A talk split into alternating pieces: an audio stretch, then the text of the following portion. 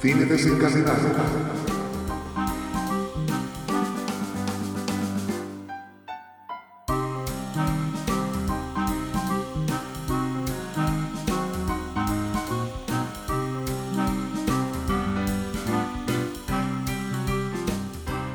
Muy buenas, bienvenidos y bienvenidas a un nuevo podcast de Cine Desencadenado. Hoy vamos a hablar del gran dictador.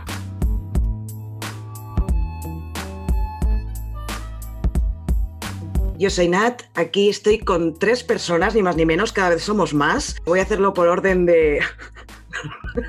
Iba a decir de menos a más importancia, pero no por Toxic, va.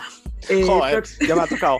Pues ala, me autopresento yo primero. Hala, soy Toxic, ¿qué tal? ¿Cómo estáis? Soy el más importante de todos, aunque no lo parezca. Ay, perdón, perdón. es que lo siento, perdón, perdón, es que me ha venido solo. ¿Qué tal? ¿Cómo estás? ¿Hoy no estás de turismo en ningún sitio? Hoy estoy de turismo Portomania. Portomania, mm, qué bonito todo. Comenia, no sé muy bien cómo se dice. Luego me decís, a ver. Bueno, es que yo he tenido. Bueno, luego os lo explico. Bueno, después, arriba de la pantalla tengo a Xavi. ¿Qué tal? ¿Cómo estás? Pues muy bien, muy bien. Yo, mira, yo precisamente. Yo estoy en Bacteria ahora mismo. Tú, estás en Bacteria, con Napoleoni, ¿no? Sí, sí, por ahí, por ahí. Por ahí estoy. ¿Qué tal? ¿Cómo van los espagueti? Mm, eh, pues con mostaza inglesa de putísima madre. qué rico, ¿no? Y hoy tenemos una invitada que ya estuvo con nosotros en el podcast de Meryl Streep, que quedamos encantadísimos con ella, que estamos muy, muy, muy contentos de que vuelva a estar aquí, que es Elizabeth Domínguez, una chica que es actriz. Ya os la presentamos en aquel podcast. Si no la conocéis, os invitamos a que vayáis a ese podcast de Meryl Streep, que, que quedó bastante bien. Y la tenemos aquí de nuevo. ¿Cómo estás? Hola, ¿qué tal? Pues súper contenta de participar en este podcast también. Sí, bueno, nosotros, nosotros más contentos todavía. Sí, sí. Bueno, pues si os parece, como siempre, voy a hacer una breve, un breve resumen de la, de la, película y luego ya entramos en valoraciones y demás. Recordemos que El Gran Dictador está dirigida por Charles Chaplin, también está interpretada por Charles Chaplin, por Paulette Goddard y por Jack Oaki, entre otros. ¿De qué iba el gran dictador? Para hacer un poco de memoria. La sinopsis es la siguiente. Un humilde barbero judío que combatió con el ejército de Tomania en la Primera Guerra Mundial vuelve a su casa años después del fin del conflicto amnésico a causa de un accidente de avión, no recuerda prácticamente nada de su vida pasada y no conoce la situación política actual del país. Hinkel, un dictador fascista y racista, ha llegado al poder y ha iniciado la persecución del pueblo judío, a quien considera responsable de la situación de crisis que vive el país. Paralelamente, Hinkel y sus colaboradores han empezado a preparar una ofensiva militar destinada a la conquista de todo el mundo. Hasta aquí el resumito. Eh, entonces ahora entramos en valoraciones. Acordaros que son breves y generales. Y empecemos por la invitada. ¿Qué te parece a ti este peliculote de Charles Chaplin? Pues para mí es una obra maestra. Charles Chaplin, la verdad que realmente era el único que podía haber hecho esta película en aquellos momentos, encima. Claro, después, cuando ya fue más allá la guerra, él comentaba que seguramente si hubiese sabido cómo de duro hubiese llegado todo a ser, ¿no? Los campos de concentración, todo, quizá no podría haber llegado a hacer esa película. Pero me alegro muchísimo de que la hiciera en su momento y yo creo que es brillante, brillante como lo cuenta todo, la burla en todo momento hacia mm, ese personajazo, ¿no? De Hinkel. Es una película que si te fijas bien, tiene tantos detalles que es que no puedes despegar los ojos de la pantalla. Por lo menos es lo que a mí me pasa, porque es que nada, nada, va una escena tras otra y yo es que no puedo despegar los ojos de la pantalla. Sí, sí, a mí me ha pasado exactamente lo mismo y mira que la he visto veces, pero, pero sí, sí. Nosotros solemos darle una nota a la película, porque aquí somos fans de Film Affinity. ¿Usas Film Affinity y valoras las pelis que ves o, qué? No, no lo suelo usar. No lo sueles usar. Si le tuvieras que dar una nota del 0 al 10 al gran dictador, ¿qué le pondrías? Uf, yo creo que le pondría el 10. menos mal. Es que de verdad, es que de verdad, es que es maravillosa. Sí, sí. Muy bien. ¿Y tú, Toxic, qué opinas del gran dictador? Pues igual que Elizabeth, me parece que es una obra maestra, pero tengo que decir que no es la película que más me gusta de Chaplin, ni es la película que más me río con Chaplin. Creo que, por obvios motivos, no es tan divertida como otras que tiene, que tiene en su filmografía. Lo que me sucede con esta película es que es como que vivo dos planos de realidad cuando la veo. Está la, parodia o la sátira de, esta, dictadura, pero luego está la otra que es de la comedia. Entonces me cuesta mucho disfrutar de la comedia cuando, cuando sé el contexto político o dictatorial que había en ese momento. Entonces, me cuesta, es, una película que me cuesta disfrutarla, porque, no sé, creo que es muy difícil de hacer, porque eh, siempre se ha dicho que el humor tiene unos límites, y yo creo que aquí precisamente es que no hay que ponerle límites al humor, entre comillas, porque se tiene que poder reír de cualquier cosa, y sobre todo cuando es una sátira, que te estás, estás haciendo una crítica social, no estás solamente riéndote de una situación o de, o de, unos personajes como puede ser Hitler. Me gusta mucho la película, creo que es una obra maestra, creo que el contexto cuando se estrenó, después, los años después, cuando, cuando se han permitido ver en otros países, ha marcado un antes y un después, tanto en el cine como en la historia en general, porque creo que es muy difícil haber hecho esta película cuando se hizo. Y hoy en día, que, aparte estamos con el tema de la guerra de Rusia y Ucrania y demás, creo que estos discursos, que, nos, bueno, el discurso mítico del gran dictador creo que es, es historia del cine, y creo que no ha envejecido nada. Al revés, creo que por desgracia está más al orden del día en los últimos años. Muy bien. Y bueno, antes de dar paso a Xavi, que me he olvidado de decirlo al empezar el podcast, al final, cuando lleguemos al final de, la peli, cuando pasemos al, análisis por escenas, Elizabeth nos va a regalar una lectura teatral del el gran discurso del gran dictador. Os lo digo para que os mantengáis en el podcast y no lo quitéis.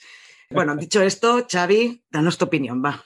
Pues para mí esta película em, es historia, pero no solo historia del cine, sino historia en general, que creo que debería explicarse también eh, cuando se habla de, esa oscura época del nazismo. Y bueno, que es una comedia con la que te ríes muchísimo. O sea, yo me, me, estaba partiendo de risa revisionándola, aunque es lo que, como dice Toxic, claro, al tener este trasfondo y sabiendo lo que ocurrió al principio, este, esta película realmente fue, eh, se estrenó en los inicios de, la Segunda Guerra Mundial, fue en 1940 que se extendió hasta el 45. O sea, realmente cuando, y también como decía eh, Elizabeth, Chaplin no sabía todo lo que iba, lo que iba a ocurrir en esta, en esta guerra, ¿no? Pero precisamente por eso se, se, pudo, Chaplin lo pudo llegar a hacer, ¿no? Y como decía, es una comedia con la que te ríes y además es muy difícil porque son dos horas de comedia en la que no paran de ocurrir cosas, tal y como decía Elizabeth. Me parece complicadísimo hacer una película así. Entonces, para mí,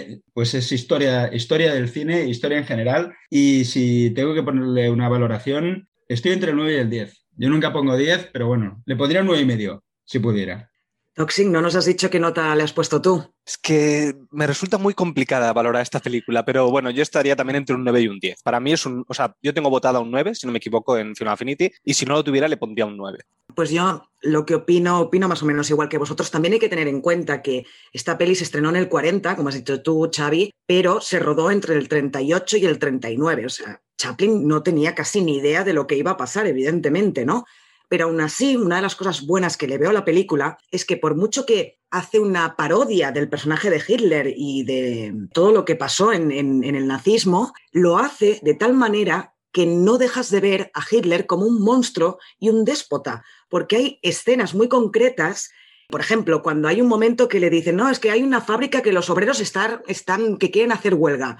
Y él, como si pidiera un café, dice, bueno, pues matadlos a todos. Ese tipo de pinceladas que nos va dando Chaplin, aunque casi todo el rato se esté riendo de él, te dejan ver que era un monstruo. O cuando la escena en que hay un primerísimo primer plano del dictador, cuando está diciendo que no se caen los judíos, no sé cuándo, bueno, lo dicen ese falso alemán que habla, que habla el personaje, pero que es brutal, es brutal porque ahí yo me estaba riendo durante toda la película, pero ahí se me puso la cara súper seria porque eso ya no tenía ni puta gracia, porque lo veías de verdad la monstruosidad que había detrás de esa sátira o de esa caricatura que estaba haciendo de Hitler. Yo creo que por mucho que sí, que es una sátira y que yo sí que me he reído mucho volviéndola a ver, la verdad es que me acordaba bastante porque la he visto unas cuantas veces, me he reído mucho, pero yo creo que detrás se ve que no se intenta carituri...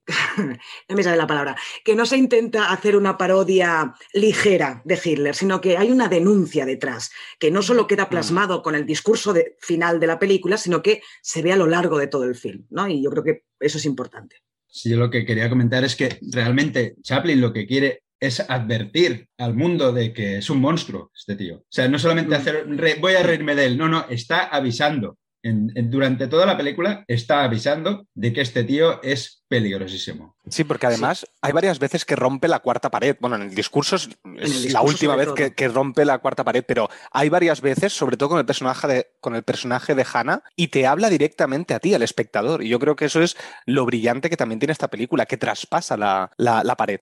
Mm, yo creo mm. que aparte de, como decía Xavi, ¿no? de, dar esto, ¿no? Una, denunciar que este tío es un monstruo, también lo que quería Chaplin era dar un mensaje de esperanza, porque al final el discurso final es un mensaje de esperanza, incluso a veces demasiado utópico para mi gusto, pero es un mensaje de esperanza lo que da al final. Si os parece, pasamos a, a, Chaplin, a menos que tengáis alguna otra cosa que añadir sobre la peli, ¿no? Vale, pues yo antes de meteros la chapa voy a vengarme de la encerrona que nos hizo Toxic con Kubrick y os voy a preguntar cuál es vuestra película favorita de Charles Chaplin. Por ejemplo, tú, Toxic, para que no tengas tiempo a pensar. No, ya la tenía pensada porque es mi película favorita de Chaplin, que además fue la primera que vi, es En tiempos modernos. Me encanta esa película. Esa película sí que la disfruto, cosa que con El Gran Dictador me cuesta a veces disfrutarla y sé que es comedia y, sé que es una comedia muy inteligente que la debería disfrutar más y cada vez que la vea, porque ya la he visto tres veces, cada vez que la veo la disfruto más. Pero en tiempos modernos, desde la primera vez que la vi y hasta la última vez que la he visto, que lo he visto ya creo cuatro veces, me encanta. Y, la disfruto del minuto uno al último, me lo paso genial. Me parece que es una comedia que, que me hace sonreír todo el rato, desde el minuto uno hasta el último. No sé, me parece que es la mejor de que tiene, que tiene Chaplin. ¿Y tú, Xavi? Sí, yo he visto escenas de tiempos modernos eh, en, YouTube y, me partía de risa. Eh, la tengo pendiente de ver, igual que la del chico. Sí, sí, no las he visto.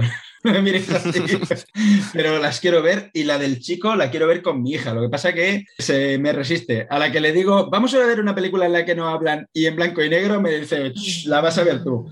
Porque yo no, pero bueno, pero lo, conseguiré. Pero para mí, de las que he visto, eh, me quedo con La Quimera del Oro, porque con esa película es que me he descojonado, pero, pero, pero a tope. Viendo a, Chaplin, que lo ven como a, Charlotte, que aquí se le conoció como Charlotte en Europa, mm, transformado en, en una gallina, porque el otro tiene tanta hambre que lo ve, que lo ve como una gallina y se lo quiere comer, luego comiéndose un zapato, porque lo, lo ponen a hervir y se lo comen. O sea, para mí es tener unas escenas. Es brutal también. Sí sí.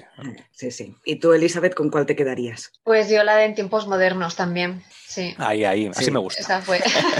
sí, sí. Ya me cae bien la invitada. bueno, a mí ya me caía bien antes, ¿eh? Toma peloteo. Eh, y yo también me quedaría con tiempos modernos, pero precisamente porque encuentro que la denuncia social de tiempos modernos está mm. ahí, ahí, con el gran dictador. Mm. O sea, sí, nos reímos mucho, y a mí la escena esa en que sale de la fábrica siguiendo apretando los botones y va detrás de la mujer apretándole los, los, botones de la chaqueta, yo ahí me troncho, pero tela la, la crítica social de esclavitud o de explotación de los obreros que hay en tiempos modernos. ¿eh?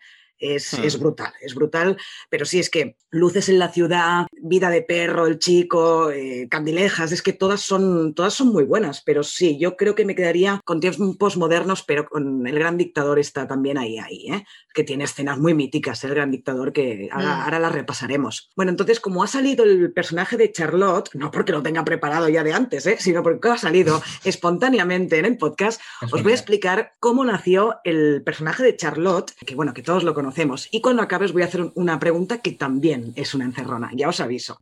La primera aparición de Charlotte fue en 1914 en la película Ganándose el Pan. En ese año rodó 35 cortometrajes y a partir de 1916 se encargó de la producción de todos sus films y en 1919 fundó la United Artist, gracias a la cual también pudo rodar según qué películas, como por ejemplo El Gran Dictador, ¿no? que hmm. en Hollywood no querían meterse en el tema. Y gracias a que él tenía su propia productora, decidió gastarse, creo que fueron un millón y pico de dólares, que ahora lo vemos muy poco, pero en ese momento era un dineral, para producir El Gran Dictador. Y entonces, sobre el nacimiento del personaje de Charlotte, dice el mismo Chaplin en su autobiografía. No tenía idea sobre qué maquillaje ponerme. Sin embargo, en el camino al guardarropa pensé en usar pantalones bombachudos, grandes zapatos, un bastón y un sombrero hongo. Quería que todo fuera contradictorio, los pantalones holgados, el saco estrecho, el sombrero pequeño y los zapatos anchos.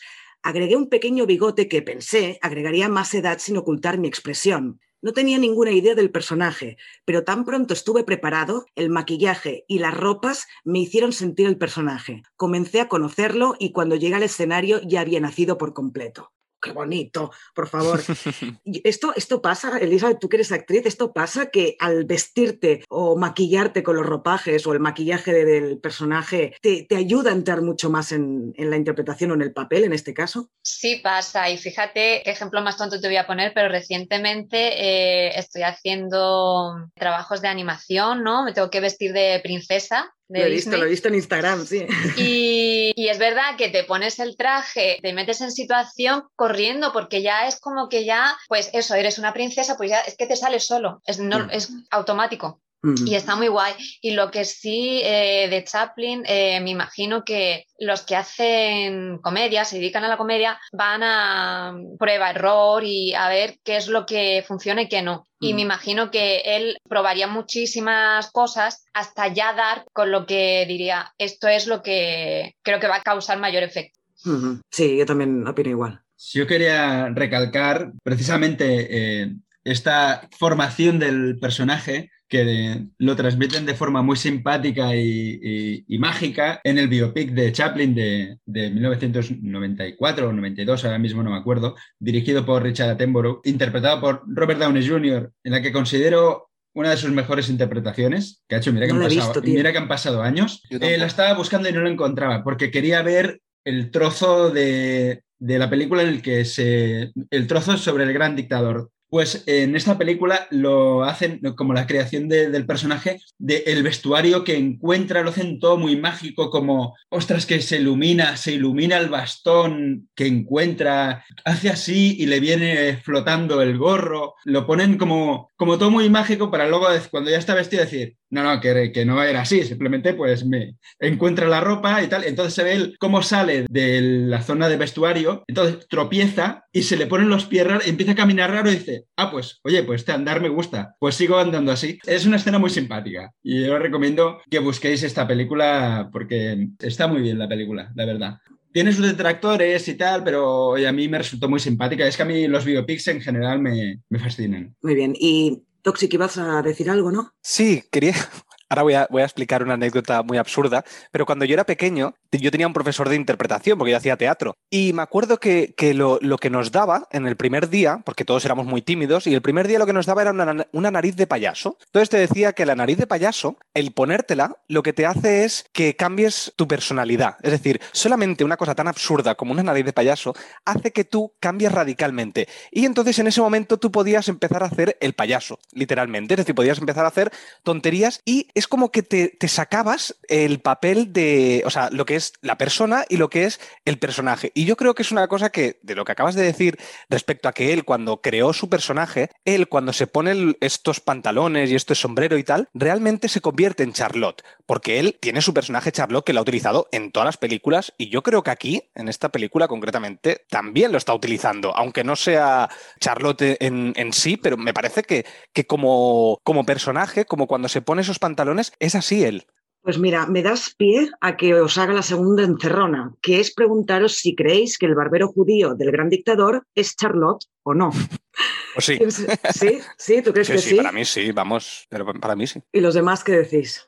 Yo digo que no, aunque tiene sus dejes, ¿vale? y, digo que no precisamente por algo, por la primera curiosidad que, os contaré en, pues en la sección de curiosidades. Vale, vale. yo digo pues que no. no, pero claro, es de formación profesional, tantos años haciendo ese mismo personaje, que obviamente se le parece mucho, pero no llega a ser Charlotte. Es que ya solo hay una gran diferencia, que es que Charlotte no habla, eso para empezar. Charlotte no habla nunca, solo se le escucha un momentito, creo que es en, en, Luces en la ciudad o en tiempos, creo que en tiempos modernos, que canta un momento y ya está, nada más. Y el personaje del barbero judío eh, habla, habla constantemente. Bueno, de hecho ya sabemos que El Gran Dictador es la primera película hablada de, de Charles Chaplin.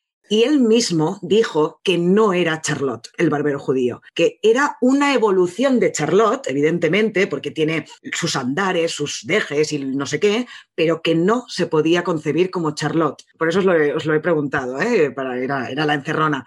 pero es, es, que es muy normal que pensemos que sí, porque es que se le parece muchísimo. Tiene el sombrero, tiene los pantalones, tiene hasta el bastón en algún momento, pero no es Charlotte. Sí, pero camina diferente. Sí que es ahí, no tiene el andar característico, aunque a veces se le va. es como el, como el, una persona que, que hace de cojo durante, eh, por ejemplo, el, el, protagonista Hugh Glory en, en House, que tiene que simular que es cojo, pero al final acabó teniendo una, una cojera por haber interpretado a, un ¿Ah, cojo, ¿no?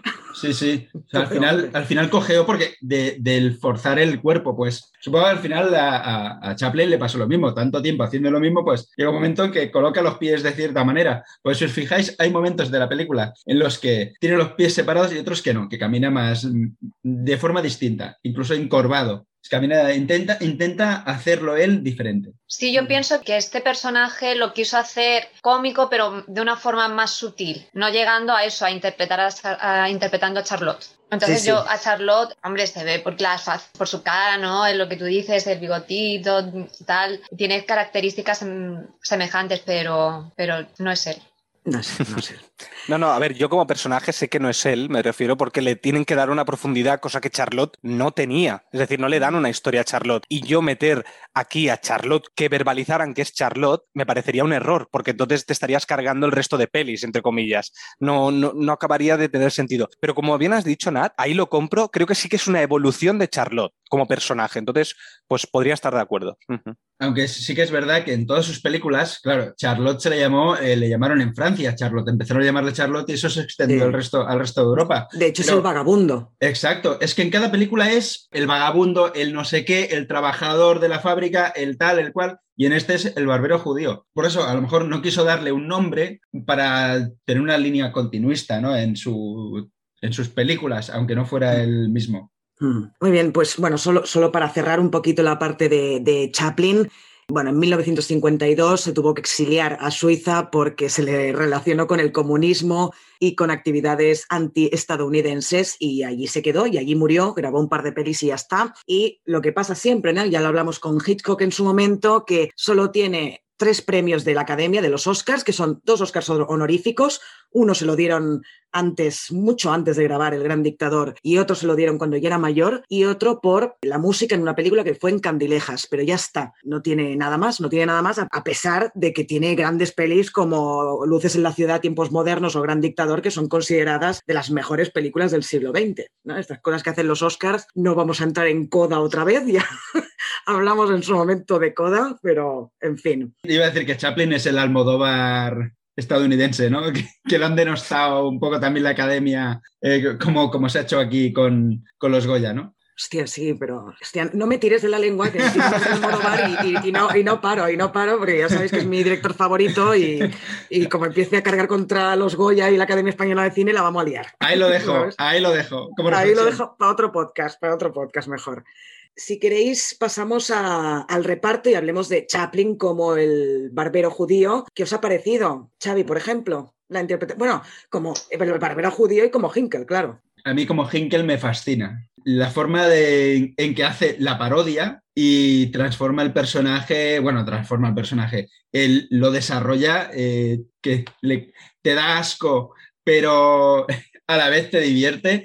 Y bueno, el barbero judío, pues es un... Lo bueno, me gusta mucho cómo lo hace, porque claro, es un tío que ya lo veremos en escenas, ¿no? Pero que ha estado en coma, se supone que 20 años entre, entre el, final de una guerra y, el principio de, la otra. Claro, el tío no se entera de nada y eso hace que sea valiente y se enfrente y... o sea, me gusta mucho... Eh, ese aspecto del personaje, ¿no? Que, que es echado para adelante. Pero bueno, como lo ha sido en todas sus películas, siempre era el que le pegaba la patada en el culo a los policías, el que se metía en problemas, no tenía problemas en defender a los demás. Y pues me gusta mucho. ¿Y tú, Elizabeth, qué opinas de la interpretación, esta doble interpretación de Chaplin? Creo que, no sé si, no, estoy segura, pero creo que es la primera vez que él también hace un personaje, digamos, de, malvado, ¿no? De, cruel, de, y lo hace a la perfección, porque, claro, estamos, hemos estado más acostumbrados a verlo en el típico, ¿no? Bonachón, que ayuda, que es muy gentil amable, es bondadoso, y el otro papel es totalmente lo opuesto y lo, lo encarna súper bien. Me parece que se siente igual de cómodo tanto en un perfil como en otro. Y luego que mm, tengo la sensación, bueno, se lo pasaría bomba haciendo la película, pero que mm, estos papeles que son así, tan maléficos, tan odiados, molan muchísimo hacerlo. Entonces se, lo tuvo que pasar pipa haciendo y más sabiendo que, que, eso que luego pues lo vería la gente y lo iban a saber sabía todo el mundo quién era bueno, pues te, va a sorprender te va a sorprender no sé si tienes una curiosidad tú Xavi relacionada con quién pudo ver o no el gran dictador. ¿Lo tienes? Lo tengo, lo tengo. Vale, pues no lo digo, pues no lo digo. No, porque es importante. Es muy importante, sí, sí. ¿Y Toxic, qué, qué opinas de Chaplin? Bueno, me parece que es impresionante esa actuación corporal que tiene, que mm, en todas sus películas, sobre todo las mudas, ya nos estaba demostrando lo brillante que es, pero aquí que tiene que hacer dos personajes totalmente opuestos, cómo corporalmente los diferencia es impresionante. El barbero judío lo vemos, aunque los dos son como medio patosos, sabe darles una fisionomía totalmente diferente. Por ejemplo, Hinkel, que lo pone como más amanerado, con unos caminares eh, más suaves. Eh, en cambio, el barbero, el barbero judío es como más, va caminando como, bueno, como, como un pato, ¿sabes? Como hacía Charlotte. Entonces, todo, todo esto que hace como mm, estas actuaciones corporales me parece que es impresionante. Yo no conozco ningún actor, al menos así que se me venga ahora a la cabeza, que sea capaz de diferenciar también corporalmente. En el de Meryl Streep hablamos de que Meryl Streep, una de las cosas que la hacía grande también es que a cada personaje le daba como unos gestos, unas cosas diferentes. Pues aquí eh, vemos a, Chaplin haciéndolo pues muchísimo más porque obviamente él viene, del cine mudo. Y lo único que quería decir es que, lo último que quería decir, perdón, o sea, las veces que he visto esta peli la, he visto siempre en, versión doblada. El doblaje me gusta mucho, pero me gustará verla en el futuro en, en versión original y te quería preguntar, Nat, que seguro que la has visto también en versión original, alguna vez. ¿Qué tal es Chaplin hablando? Bueno, primero os voy a explicar lo que me ha pasado con el otro día fui a Madrid y no tenía, no sé cómo puede ser, que no tenía el gran dictador ni en DVD ni en Blu-ray y al final me la compré en una edición coleccionista, digo, bueno, voy a flipar con esta edición del gran dictador y resulta que no podía ver la versión original porque solo podía poner subtítulos en alemán. no lo entiendo, no lo entiendo. Entonces, lo bueno es que esta vez la he visto doblada, siempre la había visto en versión original y lo bueno es que doblada al menos dejan la versión original de cuando habla el falso alemán, que esto es lo que yo quería destacar de la interpretación de Chaplin, porque es que me parto el culo cada vez que habla ese falso alemán. Y lo, lo bien que lo hace, porque entiendes lo que está diciendo. Sí que es verdad que en el, primer discurso que hace, que lo hace todo en este falso alemán, hay como un tío que va diciendo un poquito, ¿no? Lo que está, a lo que se está refiriendo el, dictador en ese momento, pero es que entiendes de qué está hablando, solo por los gestos, solo por las miradas y la, cómo pone la cara. Es brutal Chaplin ahí.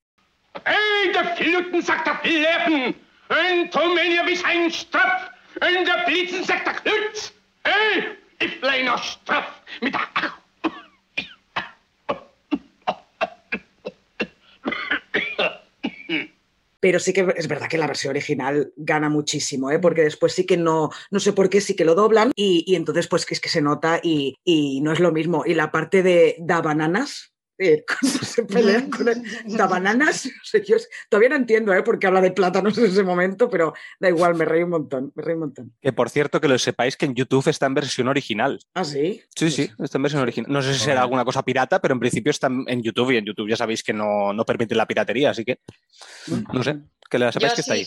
Yo sí, por ejemplo, el, discurso final, sí que es cierto, a ver, el doblaje es, maravilloso, pero en versión original, ver a Charles Chaplin diciendo ese discurso y con esa cara es, es tremendo. Yo la recomiendo ver en versión original porque es impactante. Mm. No tiene nada que ver. Yo, de hecho, ayer cuando acabé de ver la peli doblada, me fui a YouTube y busqué la escena del discurso para verla en versión original, porque la quería ver otra vez en versión original. Sí, sí. Muy bien, pues sigamos con los otros dos actores que hemos destacado, que son Paulette Goddard interpretando a Hannah y a Jack Oaki interpretando a Napoleoni. ¿Qué, os han parecido? Elizabeth, por ejemplo. Me parece que aquí Chaplin ha querido poner a una mujer guerrera, feminista, que no se deja ahí manejar por nadie, que lo que quiere es eso, de detener la situación porque es tan injusta que, claro, ella mm, lo que, lo que trata es pues encontrar la paz, porque de hecho cuando se tienen que ir, ella lo, lo, dice en un momento, su personaje, si tuviera que irme, bueno, pues me voy, pero esta es, este es mi hogar y no me gustaría dejarlo, incluso si, si esto sigue así, ¿no? Estando de mal, no me gustaría tener que, que huir e irme corriendo de aquí. Claro. Mira, a propósito de, lo que dices, ahora te dejo si quieres decir algo de Napoleoni, ¿eh?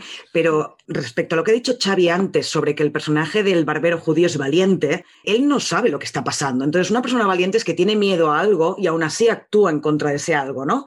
Para mí, el barbero judío en el momento cuando se está enfrentando a los policías no es valiente porque no sabe lo que está haciendo. El único personaje valiente que hay en la película es el de Hannah, que sí que es consciente de todo lo que está pasando y aún así se revela contra la policía, les da sartenazos, les tira cosas y, es el único personaje. Y ojo que es una película de los años 40 y está poniendo a una mujer con un par de ovarios ahí, ¿eh? Ya está, solo quería acotar esto. Sí, sí, Elizabeth. Y nada de, de Napoleón, y que voy a decir, si es que las escenas que tiene con Hinkel son maravillosas, de verdad. Es que ahí sí que te ríes, pero te partes de risa. Hmm. Es, pues eso, otra parodia más de, del otro. De Mussolini, sí. Exactamente. Y mm, Toxic, ¿tú qué opinas de la interpretación de estos dos? Bueno, Hannah me parece que es un personajazo. La vimos en, tiempos modernos y allí me quedé con una cosa que tú me dijiste, Nat, hace muchos años, a ver si te acuerdas, que en esa película solamente hay un primer plano o dos primeros planos en toda la película y que son para el personaje, o sea, para la actriz Paulette Goddard. ¿Te acuerdas de esto que me lo dijiste tú cuando estabas estudiando cine? No, no me acuerdo. Pues yo me quedé con eso y desde entonces me fijo mucho en, en los primeros planos cuando se utilizan.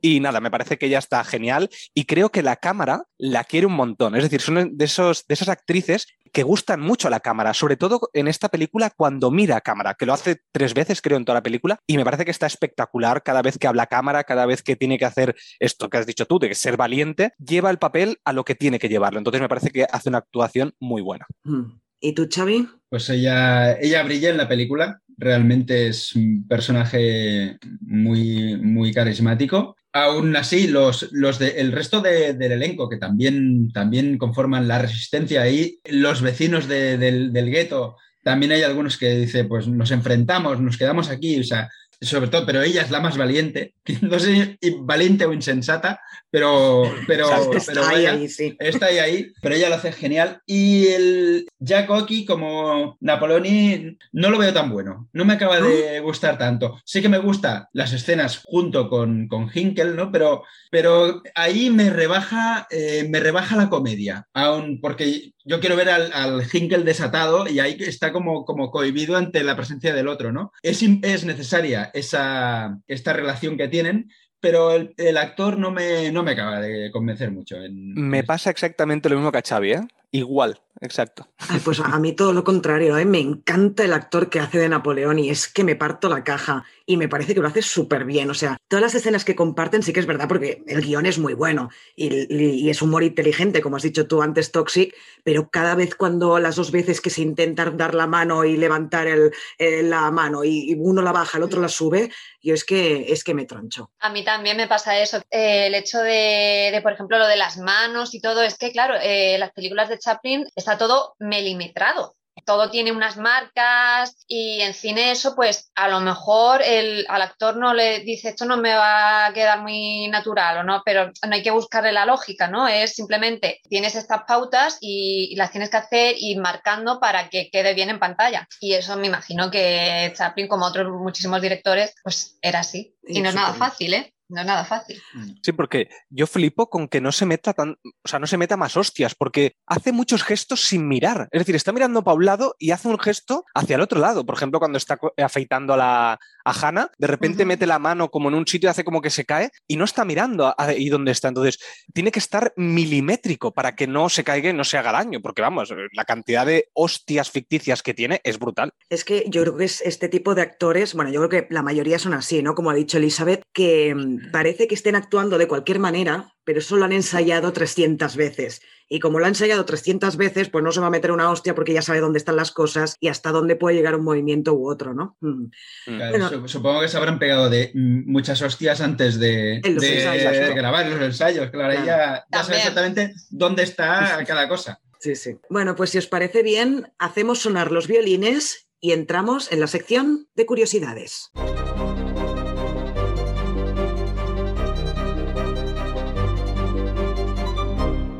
He dividido esta sección de curiosidades en lo que es eh, curiosidades de preproducción, curiosidades durante la producción de la película y curiosidades después del estreno, o sea, en el momento del estreno. Entonces, empezamos con las de eh, preproducción y de dónde surgió la idea de, de hacer esta película o las ideas para hacer esta película. Chaplin tuvo la idea de hacer esta película cuando un amigo suyo, Alexander Korda, notó, le hizo notar que su personaje en la pantalla y Adolf Hitler se parecían un poco, sobre todo obviamente los, los bigotes, ¿no? Tenían mucha similitud. Eso le dio que pensar, ¿no? Y más tarde Chaplin se enteró que ambos nacieron la misma semana de abril de 1889. Chaplin nació el 16 y Hitler el 20. Sí sí, sí, con cuatro días de diferencia, sí. Sí, sí, sí. Tenían aproximadamente la misma altura y peso, Hmm. eh, y ambos eh, habían vivido en la pobreza hasta que lograron un gran éxito en sus respectivos campos. Entonces, cuando Chaplin se enteró que las políticas de opresión racial y agresión nacionalista de Hitler usó esas similitudes como inspiración para atacar a Hitler en una película.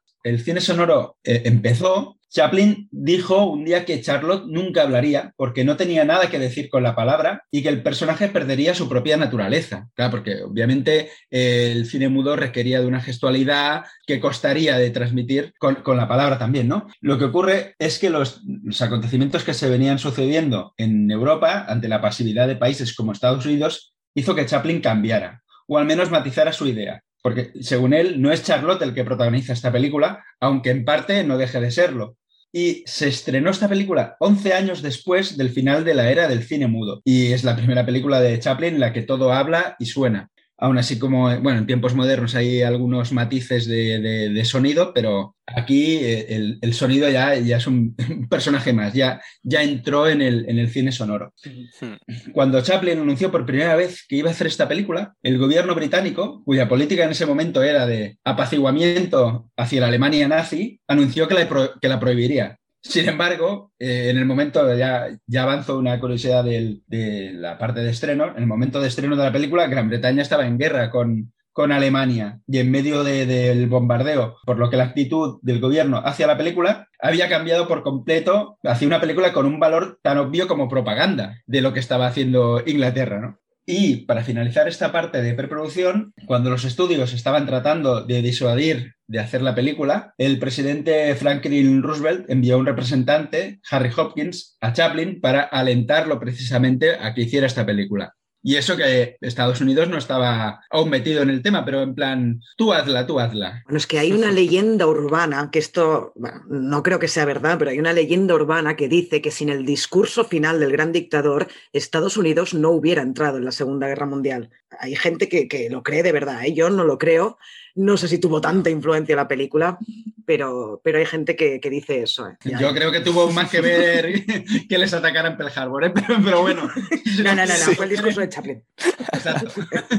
Pues seguimos con producción. Tal y como ha dicho Nat antes, esta película fue financiada en su totalidad por el propio Charles Chaplin y fue su mayor éxito de taquilla. Chaplin escribió todo el, todo el guion en forma de guion, excepto el alemán falso, que fue improvisado, porque Chaplin, ojo al dato, era capaz de improvisar un idioma con tan solo oírlo. Es decir, si el tío oía español, luego él se iba a inventar un español falso, pero que a ojos de un extranjero diría, está imitando el, el, idioma español. El tío tenía una capacidad por imitar, imitar acentos, imitar idiomas a su manera. Además, eh, no solo escribió el guion, sino todos los movimientos de la secuencia de la danza del globo terráqueo está guionizado, no es improvisación, está todo exactamente como él lo quería. Y eso se ve luego en los movimientos de cámara, cómo sigue el globo, etc. Uh -huh. Y la secuencia del afeitado con la marcha húngara de Brahms también, también está eh, guionizado todos y cada uno de los movimientos que, que, tenía que hacer al son de la música. Qué Esto buena es esa maravilla. Escena, por favor. Es una risa esa escena. Uh -huh. En relación al idioma, todos los textos que aparecen en los carteles del gueto están escritos en esperanto, menos la palabra judío, Jew en inglés, que pintan en las ventanas. Es eh, la única palabra que, está en inglés en el, en el gueto judío. ¿Pero por qué? ¿Por qué está en esperanto? ¿Lo sabes? Porque el inventor del esperanto era judío. Claro, pero es que desde la propaganda nazi se decía que los judíos iban a utilizar el esperanto para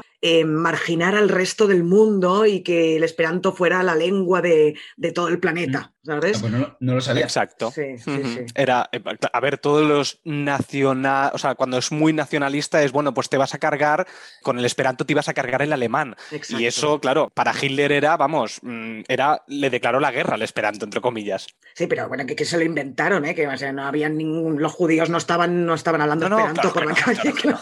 Bueno, pero sí, pero sí, vamos a ver, partiendo de la base, a ver, esto no se lo dirás después, pero partiendo de la base de que Hitler es bajito y moreno y él, su ideal alemán era alto y rubio, partiendo de esa base ya vemos que él va contra lo que no le interesa, no con una cosa real un enemigo real, no. Ya, hostia, que aquí se chotean, pero se chotean mogollón con el tema de todos rubios, no sé qué, liderados por un moreno, ¿sabes? Eh, lo que todos hemos pensado en algún momento. Sí, sí. Aquí lo verbalizan, pero de una manera exagerada. Hmm.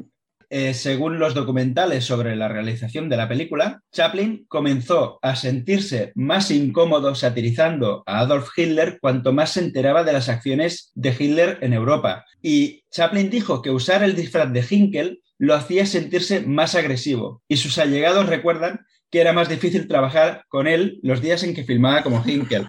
Que por eso le he dicho a, Elizabeth, sí, sí, eh, mola hacer de villano, pero Chaplin se ve que no lo pasó tan, no, lo sentía tan como algo tan bueno. O sea, realmente se ve que se, transformaba en algo malo. La, invasión de Francia inspiró a Chaplin a cambiar el final de su película para incluir su famoso discurso en el cual parpadea menos de 10 veces durante todo la duración, que son más de 5 minutos. Y algunos de los asociados de Charles Chaplin intentaron disuadirlo del discurso final sobre la paz. Un distribuidor le dijo que el discurso le costaría un millón de dólares en taquilla y Chaplin respondió, bueno, no me importa si son 5 millones. Él estaba eh, emperrado en ese discurso y menos mal. Menos mal, sí, sí, tú lo has dicho. Es que yo creo que sin el discurso no, habría película. Hmm. Exacto. El discurso hmm. final es, yo creo que ese llamamiento a la esperanza, al amor, a la paz, a la hmm. felicidad, a esa unión del pueblo, ¿no? Que es lo que dice al final el pueblo, ¿no? Sí, sí. Totalmente. Y es que además, bueno, ya quizá lo hablaremos más cuando lleguemos a ese momento, ¿eh? pero el que da el discurso no es Himkel, no es Chaplin, como Himpel, no es Chaplin como el barbero judío, es Charles Chaplin. O sea, no es ningún mm, personaje, es él como actor, como persona, dando el discurso. Y yo entiendo que estuviera tan emperrado en darlo y que le diera igual las pérdidas en, el estreno, porque quería hacerlo sí o sí, y se nota por mm. eso, porque no es un personaje el que está hablando en ese momento. Claro, además, durante toda la película tú ves al barbero judío con una actitud torpona, eh, es muy diferente el barbero judío de, de toda la película con el barbero judío del discurso. O sea, obviamente ahí se ve clarísimo que el Charles Chaplin hablando por sí mismo. Sí, sí, porque además el barbero judío no podría decir esas palabras tal y como nos lo han retratado en toda la película. Entonces ahí cambia, o sea, en cuanto sube al escenario, que cambia el plano, digamos, ahí cambia, ahí desaparece el barbero judío, desaparece Hinkel y aparece Charles Chaplin. Y lo mejor es que mira a cámara y tiene tanta fuerza ese discurso que es que me parece, bueno, luego lo hablaremos más, pero me parece increíble cómo, cómo, cómo te eriza la piel. A mí, cada vez que lo oigo es como, uff, eh, te da una patada mm. en, en el estómago, ¿sabes? Sí, sí seguimos con las curiosidades y ya vamos a las curiosidades post-estreno. Entonces, la más, eh, la más famosa, que es que Adolf Hitler prohibió la película en Alemania y en todos los países ocupados por los nazis. Lo que ocurre es que la curiosidad se apoderó de él e hizo que trajeran una copia a través de Portugal y se sabe que la proyectó dos veces en privado, pero se desconoce su reacción ante la película. Es una lástima. Dos veces la vio y no se sabe lo que debió pensar, ¿no? Y Chaplin dijo, daría cualquier cosa por saber qué pensaba de ella. Es que, mm. perdona, Xavi, realmente no se sabe. O sea, de hecho, eh, los nazis negaron que Hitler hubiera visto El Gran Dictador. Lo que pasa es que cuando ya pasó todo y entraron no sé si eran, supongo que los militares estadounidenses en, en el palacio donde estaba, donde estaba Hitler, encontraron la copia y encontraron que en los apuntes de lo que iba viendo Hitler había visto dos veces el gran dictador, pero ellos siempre lo negaron. Y entonces fue cuando le mm. dijeron esto a, a Chaplin, ¿no? Que habían apuntado que lo había visto dos veces, pero ellos siempre lo negaron. Y fue cuando dijo esto, ¿no? Hubiera dado lo que fuera por saber. Claro. Eh, hostia. Bueno, seguimos. Por razones políticas, en Alemania, la prohibición se mantuvo después del final de la Segunda Guerra Mundial hasta 1958. O sea, había pasado ya unos años. Pero bueno, pero es que en España la película estuvo prohibida hasta la muerte de Franco y se estrenó en abril de 1976 aquí en España. Hmm. ¿eh? Unos cuantos añitos, ¿eh? Sí, sí. Madre mía. Madre mía, sí. Y aunque eh, la, película fue prohibida en todos los países ocupados por los nazis, se proyectó una vez a una audiencia alemana. Era en los Balcanes ocupados, los miembros de un grupo de la resistencia cambiaron los carretes en un cine militar y reemplazaron una ópera cómica con una copia de esta película, que habían introducido de contrabando desde Grecia. Así que un grupo de soldados alemanes disfrutó de la proyección de esta película hasta que se dieron cuenta de qué se trataba. Y algunos salieron del cine y se informó que algunos otros habían disparado a la pantalla. O sea, fijaos. me lo creo, eh, me lo creo. bestias. Pero qué gozada debe ser decir, toma, os hago el cambiazo y os la coméis con patatas, cabrones. Eso me, recuerda a la, película de Malditos Bastardos, cuando le proyectan ahí. Oh, sí. Se proyectan una copia ahí. Después de toda esta repercusión de, la película, Chaplin aceptó una invitación para realizar el discurso culminante de la película en la Radio Nacional. Y se ve que, estuvo ahí, eh, empezó el discurso, pero se le secó la garganta y paró. El, discurso estuvo un minuto esperando a que le trajeran un vaso de agua porque se le había quedado la garganta como si hubiera comido polvorones. Eh, porque es que tela. ya nos lo dirá Elizabeth cuando sí, sí, termine su discurso. Sí, sí. Entonces, tal y como ha dicho Elizabeth antes, Chaplin dijo que si hubiera sabido el verdadero alcance de las atrocidades nazis, no podría haberse burlado de su locura homicida. Pero bueno, más de 50 años después, Roberto Benigni asumió este desafío artístico y creó una comedia sensible con La vida es bella, ¿no? una comedia dramática y que ganó mm. el, Oscar. Lo que pasa es que, claro, no, son, no se pueden comparar tanto porque, claro, la de Benini es a toro pasado, ya sabiendo todo lo que hay, y, ahora, obviamente, se hacen mil películas sobre el nazismo, sobre todo en Alemania, pero claro, es a toro pasado. La de Chaplin es que era incluso antes de, todo lo que, lo que ocurrió. La única que se podría comparar así y es a toro pasado es Jojo Rabbit de Taika Waititi, ¿no? Que nos pinta un Hitler un poco raro también.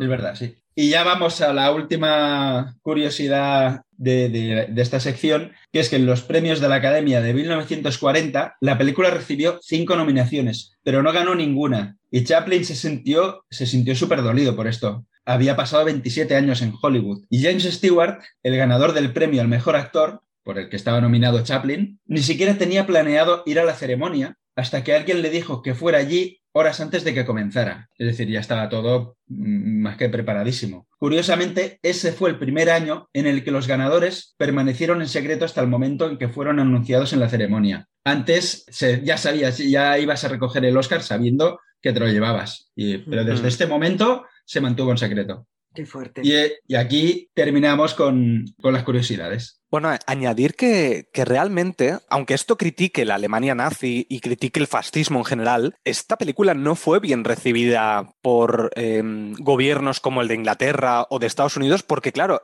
Chaplin era muy antibelicista, aunque después de muerto se supo que había financiado en parte a, Inglaterra, al, ejército de Inglaterra, pero él nunca se, en vida, nunca se posicionó a favor de la guerra. Y me parece curioso que esta película tan antibelicista haya triunfado tanto en Estados Unidos, porque triunfó, a pesar de que el gobierno no estuviera tan a favor o el de Inglaterra, la gente estuviera a favor de la película, cosa extraña cuando, cuando hay un, evento de guerra donde, donde, claro, él lo que pide es paz y amor, no es que pide derrotar al nazismo, y eso es lo que en Estados Unidos se vendía constantemente, hay que derrotar el nazismo, no la paz y el amor, no, derrotar al nazismo. Pero también hay un, un mensaje de resistencia, no solo, también de paz y amor, y sobre todo de paz y amor, e igualdad y justicia, no sé qué, pero también de resistencia. Entonces, vosotros... Mm. Cada uno siempre interpreta las obras de arte como le va bien a veces. Y en este caso, si tú eres belicista, pues te lo puedes coger como que Chaplin te estaba animando a, vencer al nazismo. Puedes pillártelo por ahí, creo yo. ¿eh? Mm. Muy bien, pues si queréis pasamos ya al, análisis por escenas o por bloques de la película, así que Toxic cuando quieras. Muy bien, pues vamos a empezar por el inicio de la película que empieza en una batalla de la Primera Guerra Mundial y un soldado judío, en este caso el, barbero judío, que pertenece al ejército de la nación de Tomania, salva la vida del oficial Schulz, ayudándole a escapar en su avión, pero sufren un accidente y el avión se estrella. Ambos sobreviven, pero el soldado pierde la memoria. En ese momento llegan unos médicos que anuncian a Schulz que la guerra ha terminado y Tomania ha perdido. ¿Qué opináis de este inicio fantástico de la película? Que hay escenas míticas como el disparo que quiere hacer a Notre Dame, el cañonero este que falla con la bomba que cae al suelo, o el avión que está dado la vuelta en una escena bastante larga y yo creo que muy graciosa. Si queréis empiezo yo. A ver, a mí esta primera escena, la verdad es que mucha gracia no me hace, no me hace, la verdad. Creo que es de las más flojitas de la película, pero lo que me gusta es el mensaje que nos da, que es un tipo que se ha jugado la vida en la Primera Guerra Mundial por luchar por Alemania, en la Segunda, bueno, cuando llega Hitler al nazismo, va a ser el objeto de violencia y de persecución. Da igual lo que hayas hecho antes o da igual si eres alemán o no, que solo por el hecho de ser judío te vamos a perseguir. Yo creo que Chaplin mete eso precisamente por este motivo, para denunciar esto, porque si no, no haría falta. Puedes a nivel de guion inventarte cualquier otra cosa para que el personaje tenga una pérdida de memoria, cualquier cosa, o que por lo que sea se haya quedado en coma y no se haya enterado de nada de lo que ha pasado hasta ese momento. Yo creo que lo mete por eso, pero bueno, sí, la escena del avión cuando van del revés, cuando intentan beber agua y el agua cae para abajo, el reloj que no para irse, me, parece muy gracioso. A mí me hace mucha gracia esto del avión. El del avión es, estronchante. Se ve y, pero se ve que no lo he puesto en curiosidades, pues tampoco me pareció tan, tan relevante. Pero se ve que aquí tuvieron que parar en, en la escena de la, del cañonazo. El hijo de Chaplin se puso a reír de tal manera que tuvieron que parar, que parar de grabar por el descojone, pero, pero a Chaplin ya le, ya le gustó, bueno, también porque era su hijo, ¿no? A lo mejor se ríe otro y, y, le pega, y, le pega, de hostias.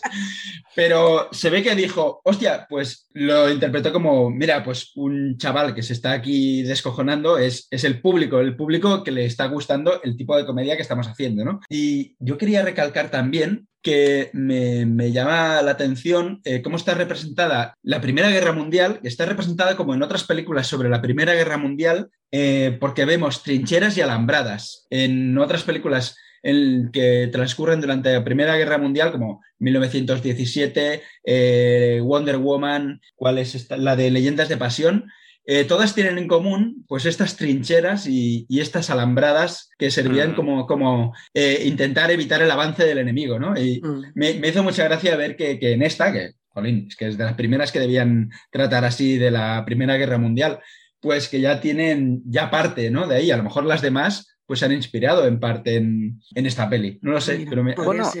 Es que la Primera Guerra Mundial eh, también es conocida muchas veces como una guerra de trincheras. Realmente lo, más característico de esta Primera Guerra fue la cantidad de trincheras y todo lo que sucedió en las trincheras, con, problemas de, ratas, de alimentación, de, bueno, de, una, cantidad de problemas. Y aquí precisamente nos retratan estas trincheras. Y una cosa que me hace gracia también de esta, esta parte es el tema de cómo la crítica social que tiene hacia los, hacia los soldados también, porque son todos unos inútiles. Para empezar, él el primero el, barbero judío, con escenas míticas, como cuando le dan una granada y el tío, bueno, le dicen, ¿pero dónde vas? Y él va sin granadas. Bueno, coge la granada y se le cae por dentro. Bueno, eh, a mí esa parte, por ejemplo, me hace, me hace mucha gracia. yo me, parto. Bueno, y también cuando se meten en la, en la niebla, es que no me acordaba cuando se meten en la niebla y acaba al lado de un alemán, hay de un alemán, de no sé con quién coño están luchando, pero contra un enemigo. Ah, no, no. Claro, claro. Inglaterra, sería. Ah, claro, sí, pues con, un inglés. No, no, los franceses, porque además le dicen lo de Notre Dame. Es verdad, es, verdad. es verdad. Es verdad. Bueno, que muy graciosa esa escena también. Sí, sí que me reí, sí, sí que me reí. Bueno, y de este inicio, no sé si os fijasteis que en los títulos de crédito que aparece al principio dice que cualquier parecido con la realidad es casualidad. Pero el texto inicial, lo que, no sé, quizá lo recuerdo mal o no estaba pendiente en ese momento, pero lo que dice no es que si hay parecidos entre el barbero judío y, y el dictador es pura coincidencia o algo así. Es que lo, vi en inglés y lo leí en inglés, ¿eh? o sea, no, sé muy bien lo que ponía, pero yo creo que ponía que, los, que ponía que cualquier parecido con la realidad es coincidencia. Yo creo que sí. Debía ser porque en ese momento lo estaba viendo con subtítulos en alemán y no me enteré, puede ser, ¿eh? puede ser. Sí, pero hablaba, tienes razón, Nat, hablaba sobre Hinkel también, algo. ¿Verdad, ¿Verdad que sí? Es, Que, es que, claro, para dar algún tipo de explicación de por qué Chaplin es el mismo actor en, en, los dos papeles, ¿no? Mm. Ah, pues puede ser, ¿eh? Hostia, pues pues mira, eh, queridos oyentes, buscarlo y nos lo dejáis en comentarios, a ver qué, qué decía exactamente. Y ahora, quien está escuchando, debe decir, pues búscalo tú. bueno, pues seguir buscando mientras yo avanzo, va. Y avanzo a la siguiente parte, si os parece. Venga. Venga, pues bueno, 20 años después y todavía amnésico, el barbero escapa del hospital en el que ha permanecido todo este tiempo y regresa a su ciudad, donde abre de nuevo su antigua barbería ubicada en el gueto, ignorando que los tiempos han cambiado. El país es gobernado por el despiadado dictador Adenoid Hinkel, y después, bueno, el barbero inconsciente del ascenso de Hinkel al poder se sorprende cuando las fuerzas de asalto pintan la palabra judío en las ventanas de su local. Uno de los habitantes del gueto, Hannah, defiende al barbero cuando es acosado por los miembros de las fuerzas de seguridad. Ambos se enamoran y deben sufrir los atropellos de la dictadura. Aunque Schulz, que ahora ocupa un alto cargo en el gobierno de Hinkel, reconoce al barbero y ordena a las tropas que no molesten a los habitantes del gueto. Además, Hinkel ordena el cese de la persecución mientras intenta conseguir un préstamo de un banquero judío para financiar sus planes de dominación global. Bueno, ¿qué me tenéis que decir de toda esta parte? Que yo creo que tiene una de las escenas más míticas, que es la pelea esta con los, con los nazis, con los sartenazos y demás. Vale, antes de, expresar mi opinión sobre esta parte, he encontrado lo que dice y es precisamente eh, lo que decía Elizabeth, que Cualquier eh, parecido entre Hinkel el dictador y el barbero judío es puramente coincidente. Coincidencia. Ah, vale, vale. Hostia, pues lo leí mal. ¿Ves? Mi nivel de inglés sigue siendo muy malo. y para eh, hablar de, esta parte, esta parte es que me tronchaba con la, con la comedia que tiene. Lo de los sartenazos que le pegan al. Es que la escena esta de los sartenazos, que primero le pegan al, al nazi y luego le pegan a él y va haciendo el baile este del bordillo, de, con una cara atontado, es que, es tronchante. O sea, yo le, le, veía la cara con esa sonrisa de alelao y es que me descojonaba. Y luego cuando el, el, el, nazi le quiere, le quiere, le ha atacado, es que ve a otro nazi y dice, oiga, que quiero denunciar a este señor que me está, que, me, está atacando. Y, y, la tía le dice, ¿pero qué haces? Que no se lo digas a este que es, es igual que el otro. O sea, esta, esta parte de, de desconocimiento de todo esto que él desconoce, todo lo que ha ocurrido, me resulta súper cómico, porque claro, tú ya lo sabes y ves al, otro que no se entera de la misa a la mitad. Claro, pero no sufríais con él, porque yo cada vez que cuando le tira la pintura, le pasa el brochazo por la cara, pensaba, ay Dios mío, ay Dios mío, la que le va a caer. Es que lo pasaba fatal. Yo, la parte más cruda, que es cuando le ponen la cuerda en el, por el cuello y ya lo van. Claro, es que eso llegó a pasar. Y, mm. y, dices tú, madre mía, al final, menos mal que llega el antiguo de que al final fue ascendido, ¿no? Sí, eh, Schultz. Y como pues ya lo reconoció, el otro, claro, estaba amnésico, no sabía ni quién era. Y gracias a que el otro sí lo reconoce y dice, no, nos metáis con, con este que es, mi, con, es mi amigo, que ni con sus amigos. Y va la otra, le mete un sartenazo. ¿Quién ha sido? Una de mis amigos. mis amigas, sí, sí, sí. sí, Y una cosa que también me gustó mucho, eh, al principio cuando se ve los doctores en el hospital, que ahí ya se dice, bueno, le vamos a dar el alta, ¿no? Porque este pobre está ya amnésico, ya no podemos hacer nada más por él, pues, y, se ve que él ya se ha ido, o sea que ha, cogido mm. carretera y manta y se ha ido a su barbería, y uno de los médicos dice, bueno, también para lo que le espera, ya da a solo mm. entender que, pues, el final que, que le va a conllevar. Sí, sí, sí. Sí, es que toda esta, toda esta parte de, sobre todo del, bueno, cuando él ya está con el baile este, me parece que utilizan la música por primera vez en la película de una manera más narrativa, más, más musical. Y a mí me gusta mucho porque es la parte más de comedia que suele poner, que suele poner Chaplin en, las películas mudas. Entonces, toda esta parte yo creo que, que, es brillante. No sé si querías comentar algo más, Nat. Sí, sobre la música que dices tú, que en este caso, aparte de que la música la compuso, la mitad la compuso él, Hay un momento, sobre todo cuando llega por primera vez a la barbería, que no sé por qué salen como tropecientos gatos de ahí. Los gatos habían habitado la barbería en ese momento la, música suena cuando él va entrando, como si fuera una comedia, y cuando él empieza a ver que hay telarañas y que parece como todo muy viejo, entonces la música cambia y es muy tensa. Y después llegan los nazis y la música es muy dramática. La música acompaña mm. constantemente el estado emocional del personaje y está súper bien. Normal que la nominaran al Oscar. Por una vez algo hicieron bien, aunque no se le dieron el Oscar, pero bueno. Sí. ¿Qué le vamos a hacer? Y en esta parte destacar el, el primer discurso del dictador, ¿no? Exacto. Hostia, es que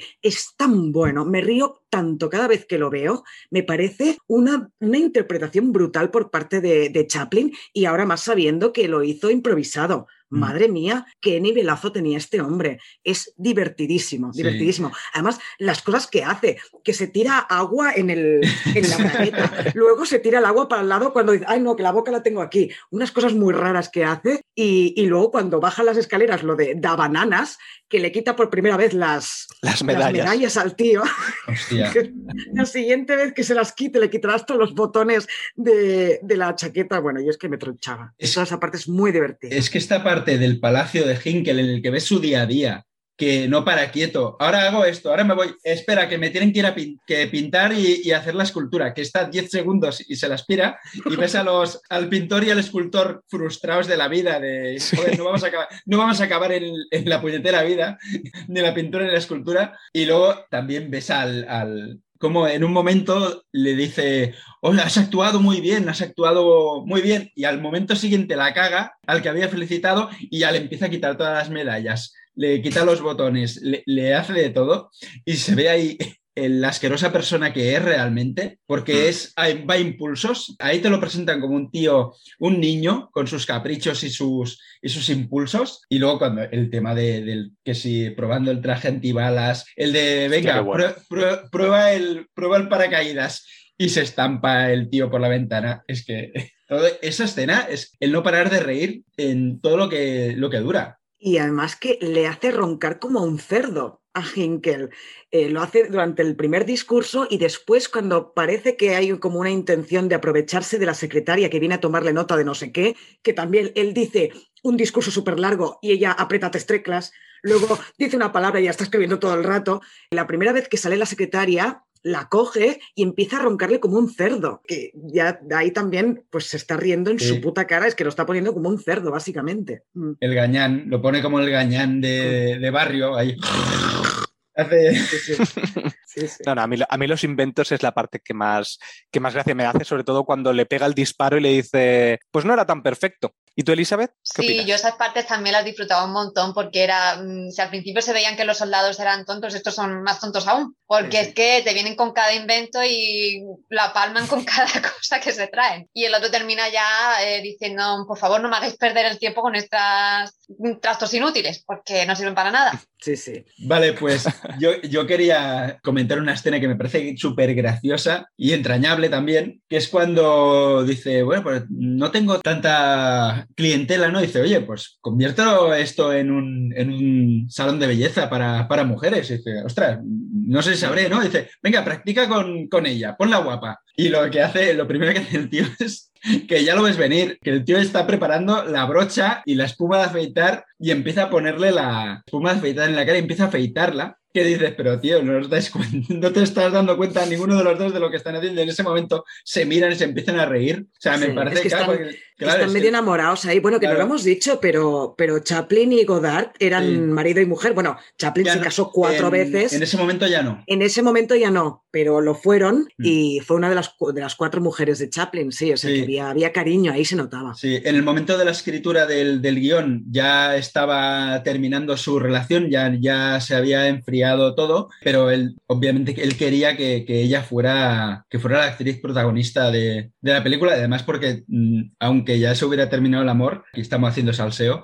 pero se, tenían una, amistad muy, muy buena. Bueno, y aparte, sin llegar a verbalizar, tú ves que se están enamorando en esa escena. Es como una, es como una primera cita. Entonces, yo creo que ahí demuestra una vez más Chaplin lo buen actor que es, pero también ella. Ella, sobre todo, las caras que pone cuando, cuando pone, ay, qué bonita me ha puesto, ay, qué gracioso. Porque además creo que le dice algo de, algo de los hombres despistados, de que los hombres despistados son más inteligentes, que yo dije, ay, pues mira, soy, soy inteligente, ¿sabes? Me, sentí mm. identificado. Sí, y, muy despistado. Y ahí Chaplin, Chaplin hace, tiene un deje, siempre que está con mujeres en sus eh, el deje de este de que sonríe así, encogiendo los hombros, que ay, qué, qué, mono, qué gracioso. Eh, en plan modosito. En plan modosito, tímido, eh, lo tiene en varias ocasiones cuando está con ella, sobre todo aquí al, al, principio, y es muy entrañable la relación que tienen. Bueno, pues aquí lo último que acabaremos de ver es cómo ella va a mirar a cámara y suelta un discurso por primera vez rompiendo la cuarta pared y, hablando al espectador diciendo algo como que, qué bueno es ser libre, a ver si todo esto se acaba. Y claro, lo siguiente que veremos es cuando, ya la parte de Hinkel, es que cuando el banquero judío se niega a dar el préstamo, Hinkel reanuda e intensifica la violencia contra los judíos. Schulz que es un protector de los judíos, muestra su rechazo y Hinkel, considerándolo un traidor y un defensor de la democracia, lo manda a un campo de concentración. Schulz huye y se oculta en el gueto junto al barbero judío y, el resto de vecinos. Allí, con la ayuda de, de los vecinos, busca cómo derrocar a Hinkel y su régimen. Las fuerzas de asalto toman el gueto y el barbero y Schulz son enviados al campo de concentración. Aquí yo creo que tenemos una de las mejores escenas de la historia ya del cine, que es a Hinkel bailando con la bola del mundo. ¿Qué os parece esta escena? Elizabeth. A mí me parece maravillosa. Es ¿no? la, alegoría ahí de yo, quiero ahí manejar el mundo a mi antojo, hacer con él malabares, ¿no? el mundo en mis manos, ¿no? Exactamente, exactamente. Sin palabras, como lo está expresando. Es que es maravilloso. Sí, sí. Y además esto viene precedido, sí, viene precedido del momento cuando dicen eso, ¿no? Que quiere crear un imperio de todo el mundo que sea rubio con ojos azules, siendo él el, moreno el que tenga el imperio, ¿no? Que se sube a la persiana de, la ventana y, luego al bajar es cuando coge el globo, que además hay un momento que le dice, espera, espera, no me digas lo del emperador, que me estoy dando miedo a mí mismo. El hijo puta, ¿no? Sí, Pero me encanta el final de la coreografía cuando la bola del mundo explota y él se derrumba por completo, ¿no? Es como... Sí, pero es, que yo creo que aquí, en, el momento de, la explosión del globo, es que esto es un mensaje a, a todo el mundo de cuidado que este tío va a jugar con el mundo y lo va a destruir.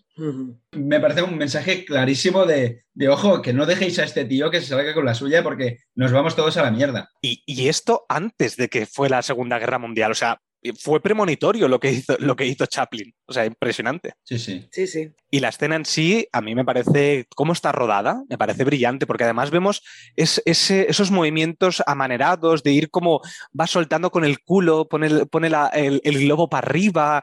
Y, lo que has dicho, lo que ha dicho Elizabeth, cuando se peta, cuando, cuando revienta, la cara que pone como de niño pillo, ¿sabes? Cuando, cuando, cuando te rompen tu juguete favorito, pues esa cara me parece que es donde Chaplin demuestra lo gran actor que es otra vez. Por eso aquí yo creo que es brillante su actuación en todos los registros que tiene la película. Hay dos escenas que me encantan de esta parte que has dicho, que una de ellas es cuando tienen ya la primera cita, el barbero y Hannah, y claro, se ve como van paseando por la calle tan tranquilamente y de repente pues se ven como un puesto, ¿no? Con las chapitas ahí de, de Finkel, van a coger dos para ponérselas y de repente empieza a sonar el discurso que eso que van a por los judíos, que van a atacar, que no sé qué, que va otra vez a, a por ellos. En ese momento el gesto de los dos de Mm, como que no nos vamos a llevar la chapita. Exacto. y cómo cambia ahí, de repente todos se van, cierran todas las tiendas, salen todos corriendo. Es increíble, me, encanta esa escena.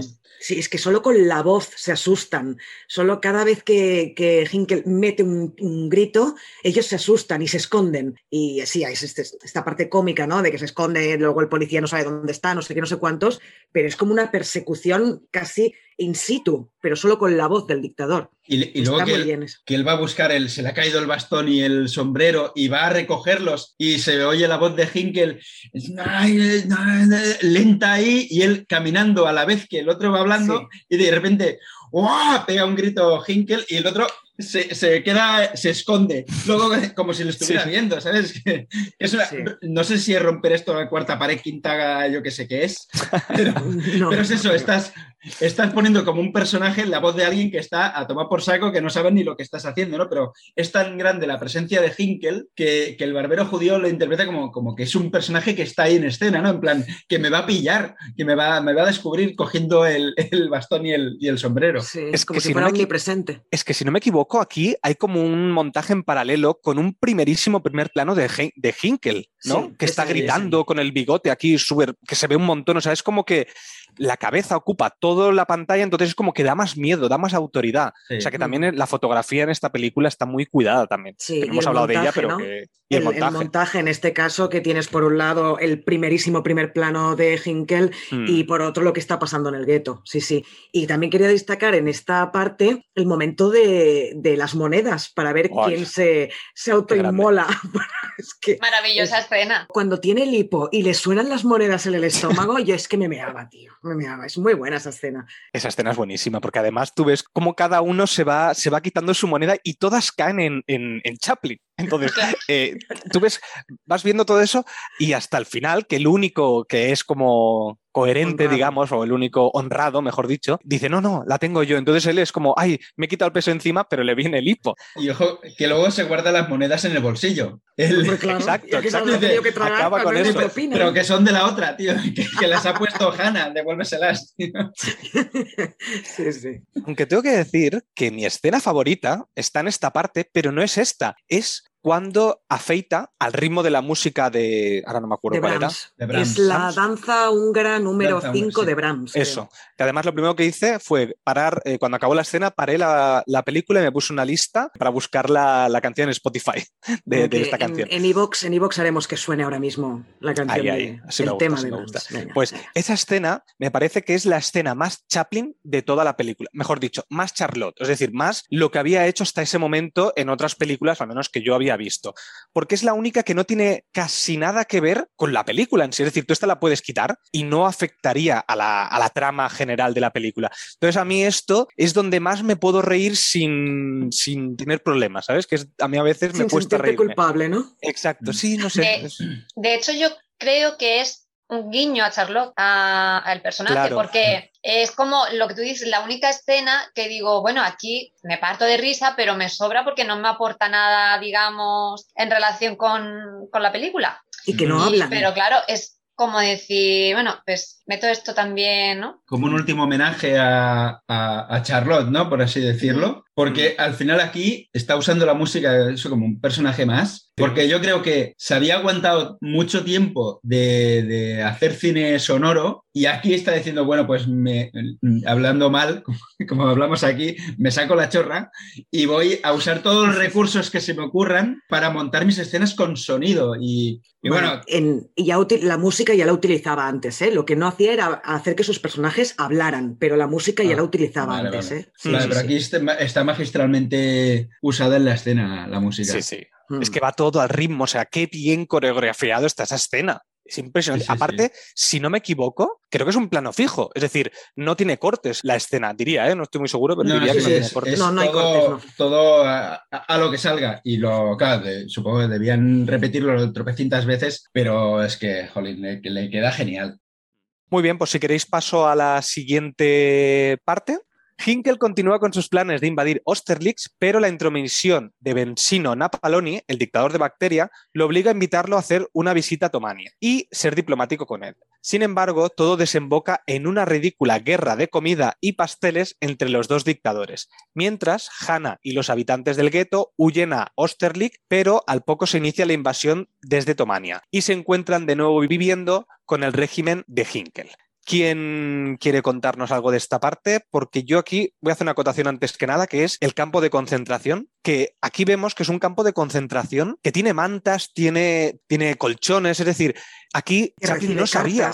Reciben cartas, es decir, aquí realmente se nota que Chaplin no sabía lo que era el campo de concentración en ese momento. y como bien hemos dicho en la primera parte, él no sabía hasta más tarde y ahí fue cuando dijo lo de que no habría retratado así el campo de concentración como si fuera una cárcel normal y corriente. Claro, porque es que además fijaos que incluso que a mí fue lo que más me chocó de toda la peli, que cuando se ve la primera vez que él está en, en la cama, que se pone la manta encima y sonríe. Yo Mm. creo que ahí Chaplin, después cuando supo lo que pasaba en los campos de concentración, se debió cagar en todo por haber mostrado al barbero sonriendo en un campo de concentración, solo por taparse con la mantita, ¿no? De que a gustito estoy aquí. A mí esa escena me, me chocó, pero claro, es normal, es que no lo sabía. Claro, y, lo- no y sabía luego, nada. y luego lo que veremos luego, que qué fácil es escaparse de un campo de concentración, ¿no? Pero bueno, Exacto. Eh, era eso, sí, el desconocimiento, al final es el desconocimiento. Bueno, yo lo que a mí me gustaría resaltar de toda esta parte es bueno, toda la parte de esta guerra de egos que hay entre Napoleoni y, y Hinkel, que es,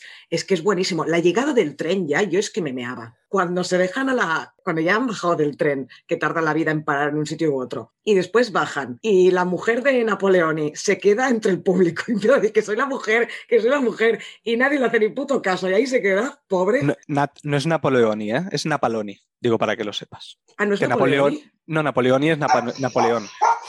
Es Napo- ah, pues yo pensaba que era Es Napoleoni. Napalo- Napaloni, Napanoli. Napaloni. Bueno, Napaloni. pues- hostia, pues ahora me costará decirlo bien, ¿eh? Cago en todo. Sí. Bueno, Napaloni, Napaloni. Pues eso, que me pareció todo muy gra- toda esa escena muy graciosa. Sí, sí. Pero aparte es que hasta Napaloni pasa de su mujer, si es que eh, no sabe ni que se la han llevado. Luego le dicen, ay, perdón lo que ha ocurrido con la mujer. Y otro, "Ah", eh, se la sopla totalmente la, Mm. la mujer.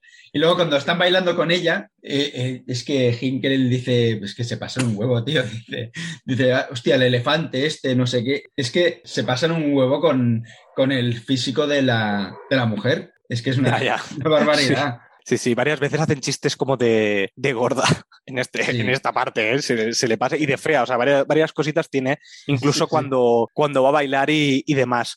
¿Tú qué opinas, Elizabeth, de, de toda esta parte de los egos entre, entre el supuesto Benito Mussolini Mm. y Hitler? Me encanta esas partes en las que eso pues tiene que ser muy diplo- diplomático, tiene que ser muy educado porque se necesitan mutuamente, digamos, pero no lo soporta.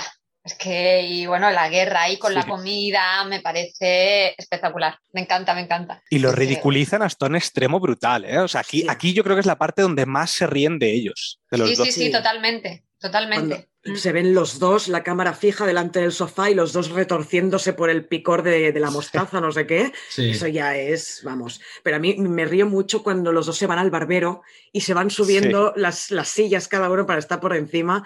Es, es brutal, está A- muy a bien mí- retratado. A mí lo que me hace mucha gracia es la preparación de la, de la reunión en plan, no, pero hay que convencerle, tú solamente tienes que convencerle de que eres mejor que él y él mismo Mm. eh, eh, se hundirá y no querrá invadir Austerlitz. Entonces dicen, ¿y cómo lo haremos? Pues mira, haremos que entre desde el fondo de la sala para que así tenga que caminar más, luego lo sentaremos en la silla más bajito para que tú le mires por encima del hombro, porque Hinkel es mucho más bajito que Napaloni. Napaloni entra por detrás, le llega por detrás y le pega un- en, en la espalda, ¿qué pasa? No sé qué. Y luego se- cuando se sienta, es que está muy bajito, es que casi no tiene patas la silla. Sí. Y dice, bueno, pues me siento en la mesa. Y al final se les va todo al traste, porque el ego que tiene eh, Napaloni es mucho más bestia que el, que el de Hinkel.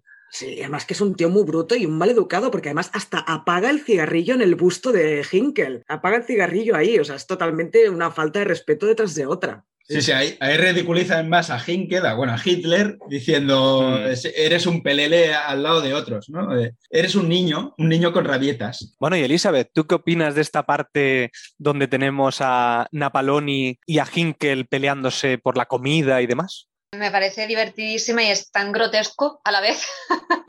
Claro, son al final dos niños pequeños matándose los unos a- el uno al otro y eso para ver quién puede más o quién es más. Al final son tan altivos y tan. quieren sobreponerse sobre, sobre el otro y al final eh, ninguno termina ganando Sí, en pero esa son pe- disputa. pe- peleas, peleas de egos, estos de, de Sí, yo sí, soy sí, mejor que sí. tú, yo soy mejor que tú. Hablando Son mal es a ver.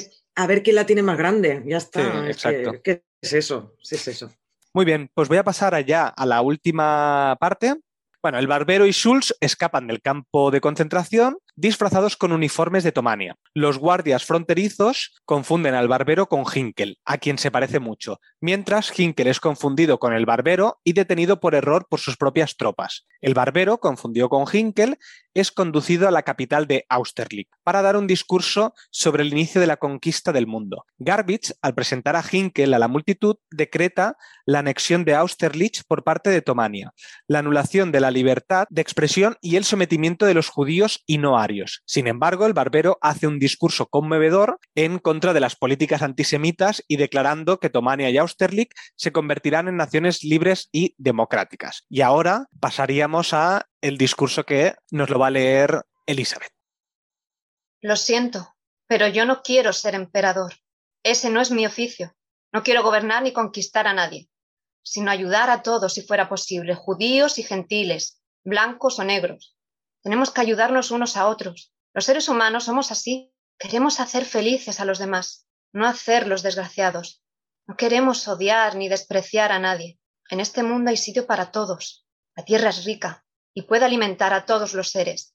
El camino de la vida puede ser libre y hermoso, pero lo hemos perdido.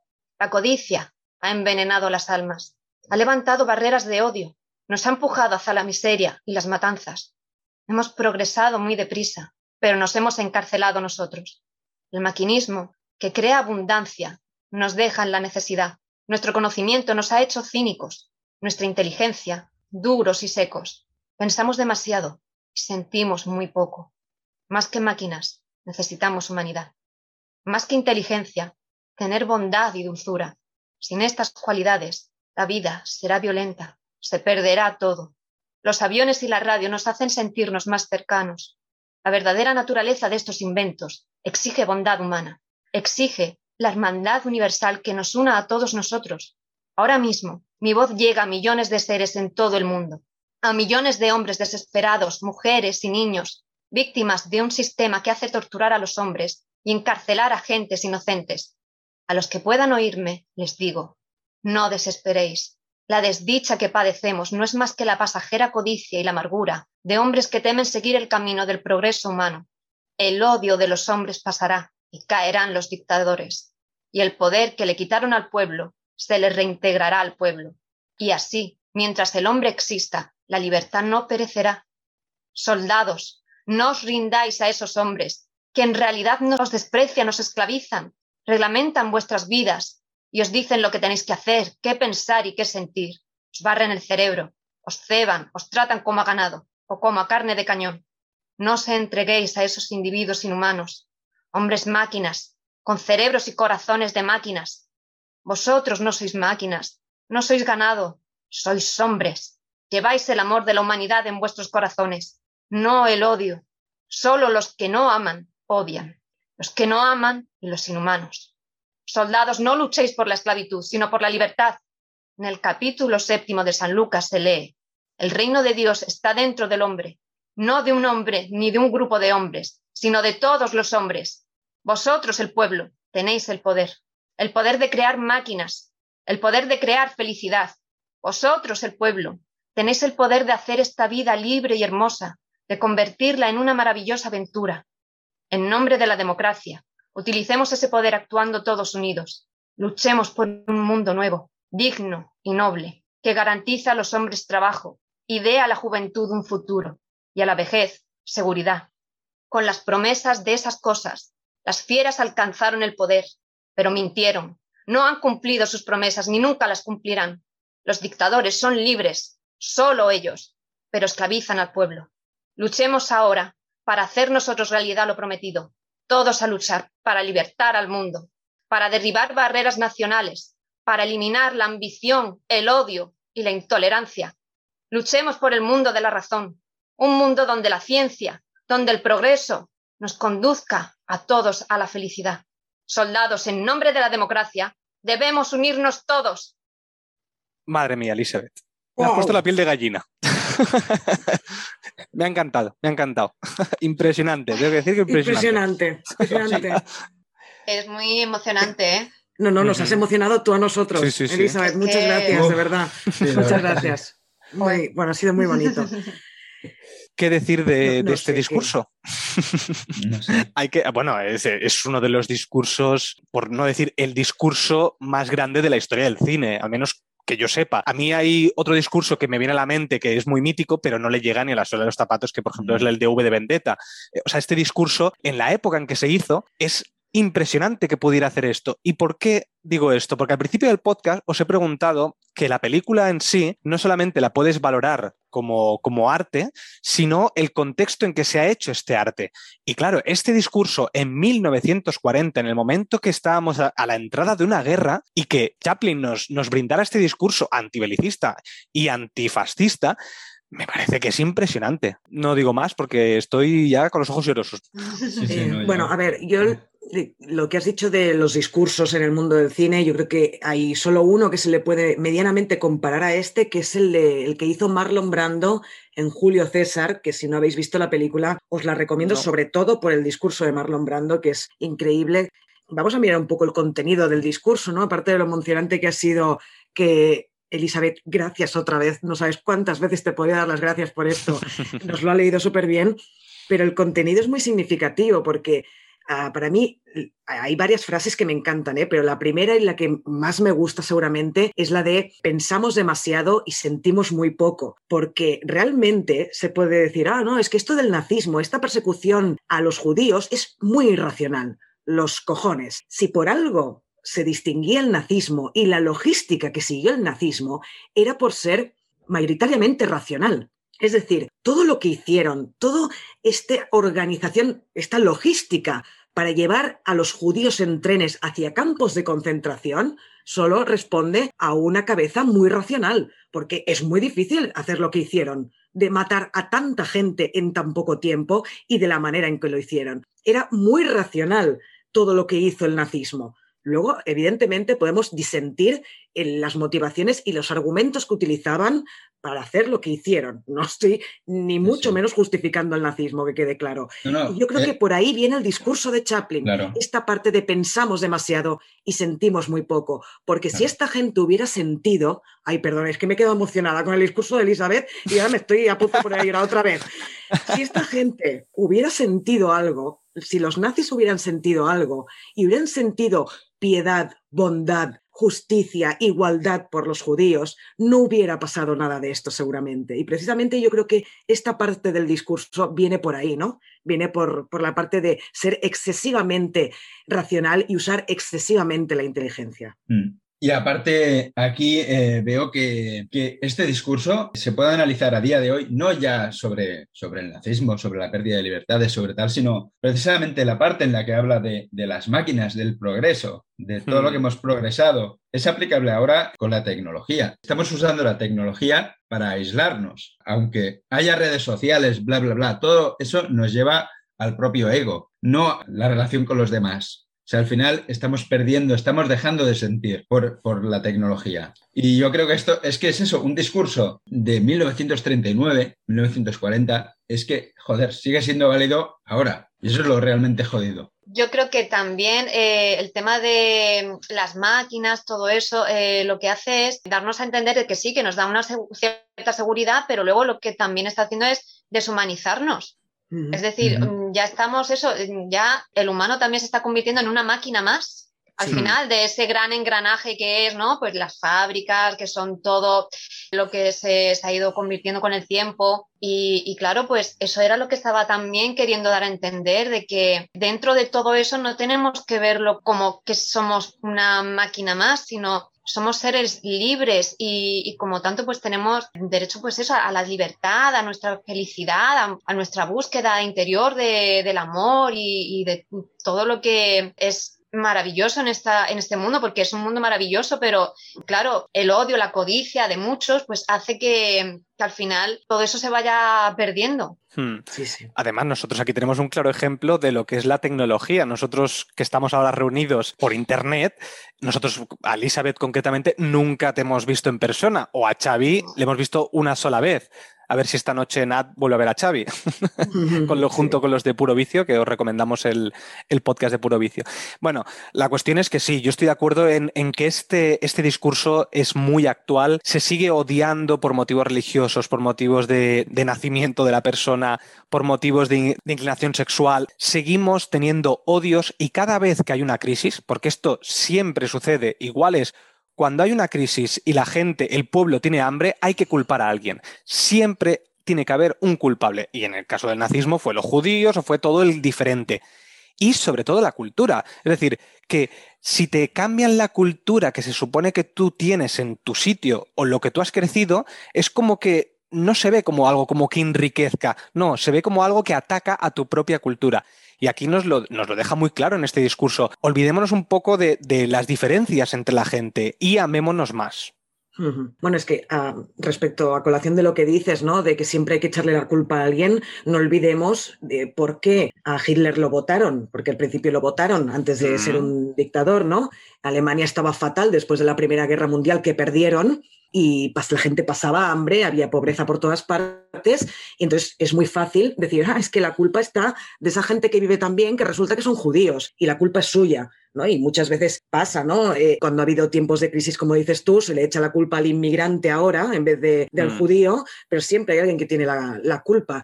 Y también quería destacar del del discurso otra frase que dice, que es súper actual también, que dice, luchemos por un mundo nuevo, digno y noble que garantice a los hombres trabajo y dé a la juventud un futuro y a la vejez seguridad. Hmm. No me digáis que no podemos salir con una pancarta a la calle con esta frase, ahora mismo, hoy mismo. Es, es, bestial la actualidad del discurso. Es que no se deja nada, o sea, tiene para, para todo, es que joder, es un discurso político. Es que podría haber sido un discurso contra el nazismo y, lo convierte en un discurso que abarca todos los palos que le interesen a la gente. Hmm. Bueno, y también nos podemos preguntar qué dice de nosotros como seres humanos que después de 80 años un discurso así siga siendo igual de actual, ¿no? claro. ¿Qué autocrítica debemos hacer para que estemos exactamente, bueno, exactamente no, pero que en ciertos sentidos estemos igual y en partes del mundo exactamente igual que en ese momento? ¿eh?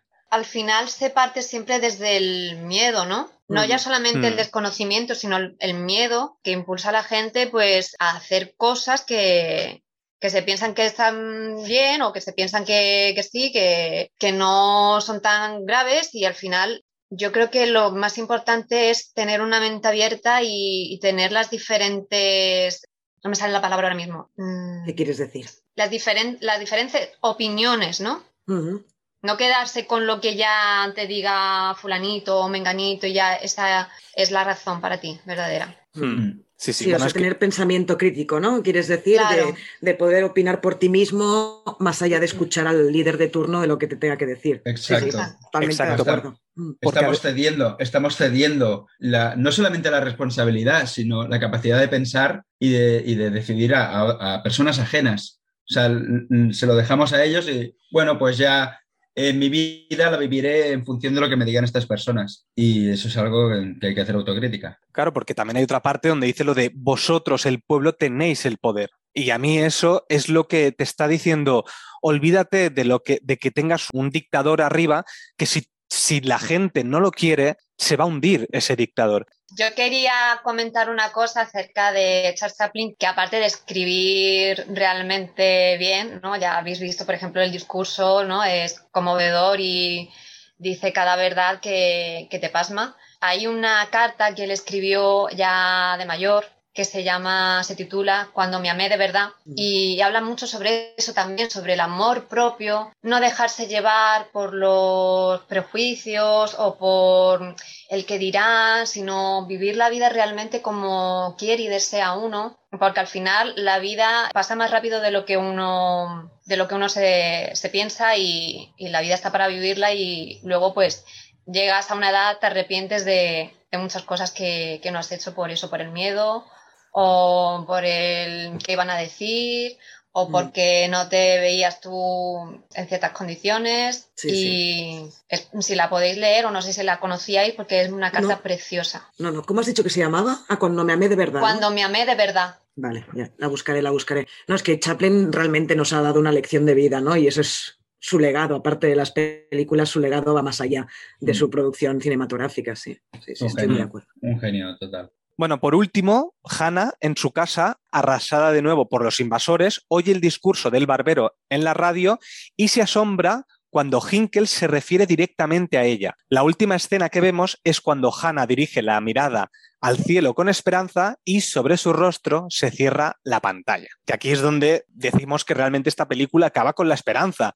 Nos está mostrando que puede haber cosas mejores que esto, que no tiene por qué desembocar en una Segunda Guerra Mundial, que luego hubo, pero que él lo que pretendía con esta película también es decir, por favor, que no sigan habiendo guerras. Yo quiero destacar aquí qué pedazo de actriz está hecha Paulette Goddard en esta Mm. escena. Mm. O sea, sí, que sí. es, todo, es todo gestual y, y- y de, y de rostro. Me parece increíble. Lo Sí, que más- hace ella simplemente estirada en el suelo y mirando hacia arriba. Es una pena porque realmente esta actriz casi no tuvo carrera, así que después hizo Los Inconquistables, que se ve que la nominaron a Mejor Actriz de Reparto, ahí, pero ya está, poca cosa más de, de Paulette Goddard, no, no ha quedado mucho más. Sí que hizo pelis, evidentemente, pero muy menores, y es una lástima porque yo también encuentro, quizá me gustó un pelín más en tiempos modernos, ¿eh? que ahí hace, es que hace un Hmm. papelón en tiempos modernos impresionante, pero es, un, es una delicia verla en pantalla. Quizás le va mejor el cine mudo a ella. Porque además es muy gestual, ¿eh? Ella también es muy gestual, igual que Chaplin, no tanto como, como Chaplin, pero sí que ella es muy gestual. La voz no lo sé, la verdad, no, no sé qué, qué opinaréis Es muy vosotros de la voz, pero... expresiva, es muy expresiva. Y tanto ella como Chaplin, eh, los ojos es que es, y ya os digo, por ejemplo, en el discurso, eh, como decía Xavi, que eso que no pestañeaba, no sé cuántas veces ha- habrá dicho, nueve o diez en, en todos esos minutos, Ujú. Mm. y es que con la mirada simplemente te, te está expresando todo. Ujú. Bueno, es que antes lo que hemos comentado, ¿no? Que es Chaplin el que da el discurso, también lo vemos porque se pone absolutamente serio, que no había estado serio en ningún momento. Bueno, es que nunca lo habíamos visto serio a Chaplin en ninguna película, ¿no? Casi. Y tanto en un papel como en el otro, en los dos que interpreta, no había estado serio y es subirse ahí y se pone totalmente serio.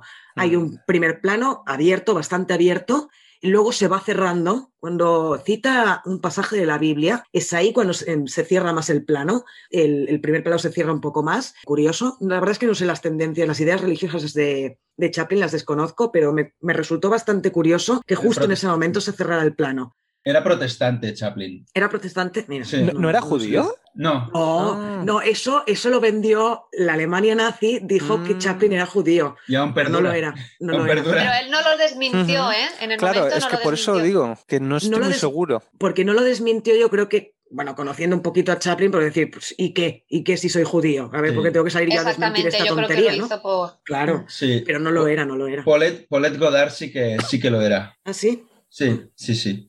Y aquí yo creo que apela a, la religión, como diciendo, tan religiosos que sois, pues atended lo que ya se dice en la, en la Biblia, ¿no? Mm. Mm. Porque claro, el mundo era, el mundo era religioso. Y, y hablando de, de las ideas que él también nos plasma en la película, también me gusta mucho que los diferentes vecinos que, que son judíos, que están en el gueto, no tenemos que todos son iguales. Es decir, tenemos que Hannah es una luchadora, pero tenemos otros que dicen, bueno, pues no es tan malo Hinkel o no es tan no sé qué. Bueno, pues ya han pasado las cosas, nos han dejado tranquilos. Es decir, tenemos diferentes puntos de vista dentro de, dentro de, de- de lo que pueda haber de una persona normal dentro de esta situación. Gente que, bueno, que dice, bueno, no es para tanto, otros que, bueno, pues podemos, eh, no hace falta luchar, y otros que sí que llaman a la lucha como, como Hannah. Mm. Y ojo, y ojo que hay una muerte explícita en la película. No se ve morir, pero hay una persona que recibe un balazo en el, en el estómago. Un chico sale de, de una Ay, tienda sí. y, y le dispara y su padre lo coge en brazos. Ah, sí, Eh, hostia, no me acuerdo. Eh, y recibe el- el- un disparo en el estómago. Eso es, va, esa persona va- no se ve cómo muere, pero Mm. está claro, está claro que, que va a morir. Hostia. Y, y sí, sí, en una comedia que te pongan esto es como, joder, bueno, es, yo qué sé, a lo mejor la com- las comparaciones son súper odiosas, ¿no? Pero claro, en una comedia, eh, esta escena del disparo es, yo qué sé, pues en, en un drama, eh, lo- eh, la niña del abrigo rojo en la lista de Schindler, por ejemplo. Mm. Esa Mm. escena debía, debía, debía tocar alguna, alguna conciencia, ¿no? Mm, Sí, sí. Muy bien, pues si queréis cerramos ya aquí el podcast. Muy bien, pues bueno, mil gracias Elizabeth por no solo por venir, que también, claro, pero por esta lectura dramática que has hecho del discurso de Chaplin. A mí Mm. me has conmovido y seguro que a las personas que lo escuchen también les vas a conmover. Em, si te quieren seguir, recuérdanoslo en Instagram, cómo te pueden seguir. Eli Domínguez, 123. Y de verdad, gracias a vosotros por permitirme mm, haber podido realizar el discurso, vamos, eh, ha sido un placer. Yo encantada y, y ya sabéis que cuando queráis, pues yo me encanta hablar de cine y de actores y de este mundo.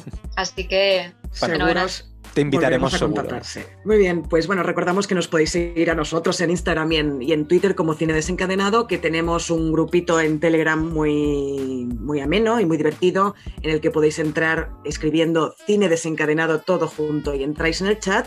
Esperamos que os haya gustado este episodio sobre el gran dictador, esperamos que tengáis una feliz semana y nos escuchamos en el próximo podcast. Que vaya muy bien. Adiós, que vaya muy bien. hasta luego. Adiós.